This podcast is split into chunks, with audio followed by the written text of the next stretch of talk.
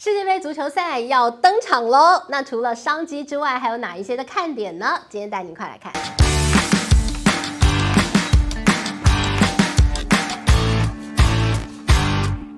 大家好，我是志玉。你是足球迷吗？赶快看过来，因为呢，我们看到了四年一度啊足球赛的盛世——世界杯足球赛即将要登场了哦。十一月二十号正式的开幕，那最终、最终、最精彩的一个大结局，十二月十八号将会看到最后的冠军赛。好，那么其实呢，这个是身为世界上最多人同时收看的。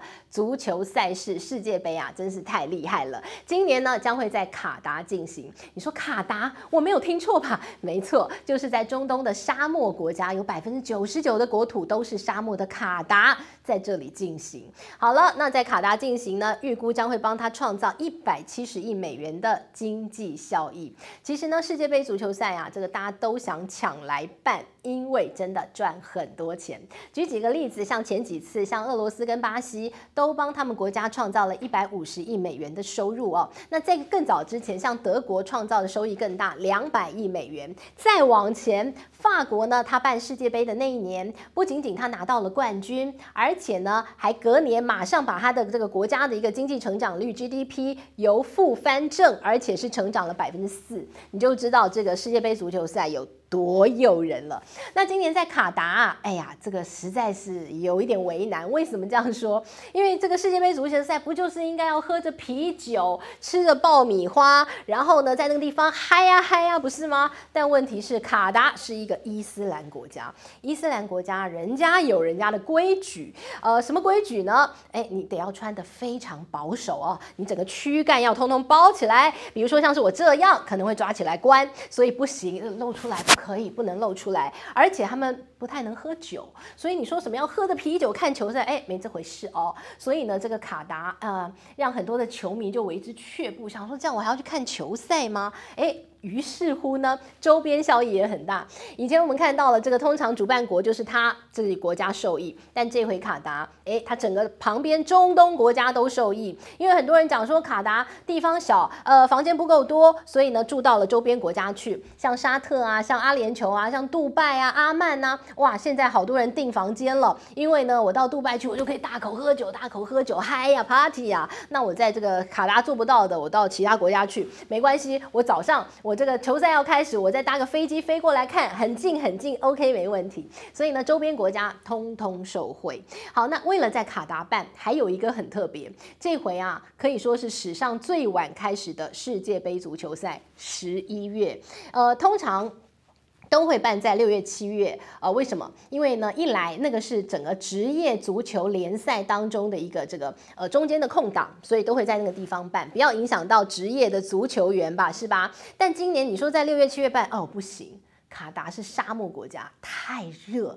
你知道如果在六月、七月办，你知道它温度多高吗？四十八度，哎，你是要害死足球员吗？四十八度高温，你还要跑，还要跑整场九十分钟，不行不行，热衰竭。所以呢，才把时间延到十一月。但十一月就尴尬了，赛季才刚结束的，然后马上要来踢，哎呦，很累呀。所以呢，这个到到时候这个精彩程度，有的人会打一个问号。但我相信球员还是会拼尽全力的了哦。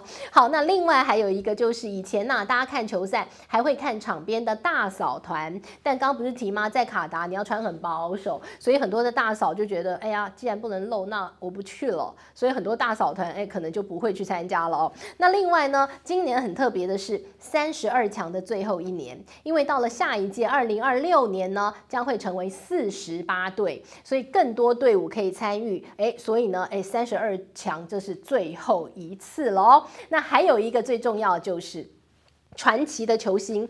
梅西今年已经宣布了，这就是他最后一个赛事。那于是呢，哎，很多人就讲，喂啊，那那跟他差不多年纪大的，像 C 罗、像内马尔，会不会也在今年也是最后一场赛事啊？所以你以后要看到这三位，哎，同场竞技，哎，那也是不简单了，不容易了哦。所以呢，大家说，哎呦，一定要认真看一看这一届了哈。所以呢，我们看到就是这一次的世界杯足球赛一些比较特殊之处。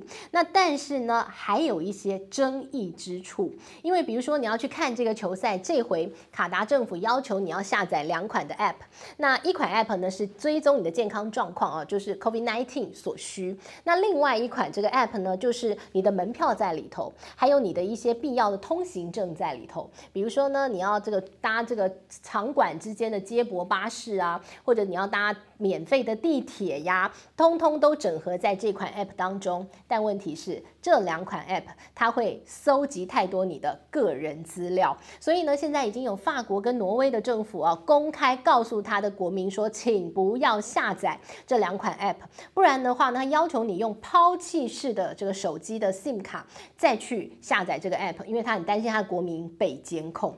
类似这样的状况，其实在呃这个北京的冬季奥运哦，他们也有一款类似整合的 App，也同样的被这些国家质疑说，那个 App 好像会监控。这些下载人，那当然啦，这个只要有 App 就会被同样质疑啦。不过提到了中国，其实这回虽然中国的队伍没有参赛世界杯足球赛，但是啊，存在感十足。因为呢，你到时候看到场上在这个竞技的那颗足球，就是中国做的。义乌做的，那当然啦，这个大家到了这个足球赛区，一定会买一颗足球，然后这个看到球星这样签个名留作纪念。今年我们看到义乌总共做了一百万颗足球，全部都是中国义乌做的，小商品的一个大城市。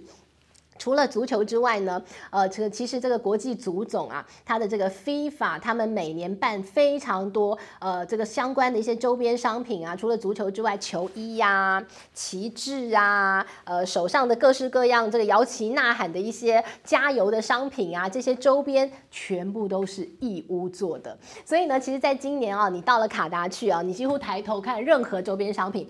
都是来自中国义乌，那于是大家就很好奇啦，说从头到尾啊，呃，中国队呢踢进这个世界杯足球赛，只有在两千零二年那一次，后来就再也没有。然后大家就很好奇啦，诶，中国你有十三亿人口，诶，选不出十一个足球精英来参加世界杯吗？怎么都踢不进来啊？人那么多。总会有足球天才吧？怎么没有啊？那就有一个德国教练就分析啦，他说他觉得有一些原因的哦。他举例，他说，比如说，呃，中国都是独生子女，然后他说独生子女呢有一种特色，那个特色叫做他没有办法跟人家团体合作，所以他说就一个人独来独往嘛。所以呃，像这种需要这个很多人团体合作的一些运动呢，呃，他就觉得好像不太拿手啊。然后另外他说。因为是独生子女，所以呢，他们都受精英教育。所以呢，精英教育呢，就是你就是好好念书，然后呢，好好念书才会有前途。然后呢，他说那种呃什么这个课余，像是西方国家，像足球盛行的国家那种，下课之后啊，然后大家就这个约到街上去，约到球场去踢球啊，踢到汗流浃背那种场合几乎看不到。所以他就说了，这可能也是呃没有那个足球的氛围，这也是没有办法成为足球强强国的一个这个原因之一，但其实啊，看到习近平主席呢，他本来就有一个足球的一个雄心、足球梦，他希望呢，在二零三零年，中国呢可以成为亚洲一流的足球队，然后他希望在二零五零年呢，也可以带起足球的风气，让中国成为世界足球强国。但目前看起来，那德国教练就讲了，他就说：“哎呦，看起来好像。”没有什么可能哎，因为呢，就是没有足球的气氛，然后也没有什么呃，这个中国的足球员可以踢进那种职业赛事当中。他说，你至少要有种子，那这些呢，到了其他的国家足球的强国去，呃，可以说吸取人家经验回来，然后呢，到了呃这个中国来，然后慢慢的把这个种子慢慢萌芽，然后到处呢把足球的气氛带起来呀，这样才可以慢慢的由下而上的哦，把这整个呃足球强国的氛围带起来嘛，所以呢，就看到了这个德国教练就摇摇头说：“哎呀，不行不行，中国可能没有办法。”但他错了，其实中国有全世界最强的足球，你说谁？少林足球啊，少林足球太威了。所以呢，其实说不定啊，看到了在下一届当中，不是三十二队要变四十八队吗？那说不定呢，哎，找一些这个少林。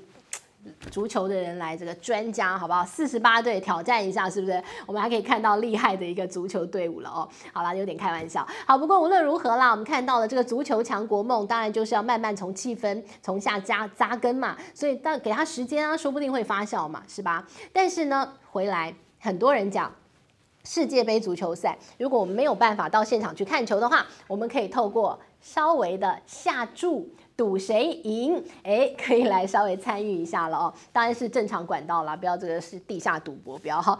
好，那我们看到其实世界杯呢，你说我要猜谁赢，其实有一个很另类的指标，你知道吗？通常呢，主办国或参赛国他们的一个股市，他们的金融市场，哎，好像会看得出一些端倪。通常呢，踢得越好的国家。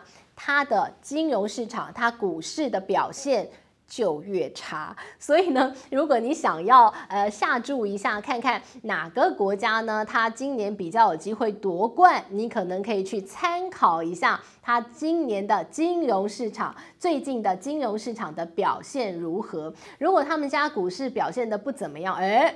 说不定哦，接下来他的这个球队可能踢的就会挺好的哦。这是在过去几几次的几届的这个世界杯足球当中看出来的一点点小小规律了哦。呃，拿出来给大家做一个，最好是不要参考啦，当趣闻听听就好。好，输了不要来找我。那当然啦，大家你猜今年到底世界杯足球赛谁有机会得奖？哎，下面留言留起来哦，然后大家哎互相参考一下下注的标的。好了，今天跟大家聊聊的都是世界杯足球赛即将要登场，跟大家聊了一些趣闻。喽，那当然呢，到时候球赛开始，我们就一起来追星，一起来看球吧。希望你喜欢今天的内容喽，我们下回见，拜拜。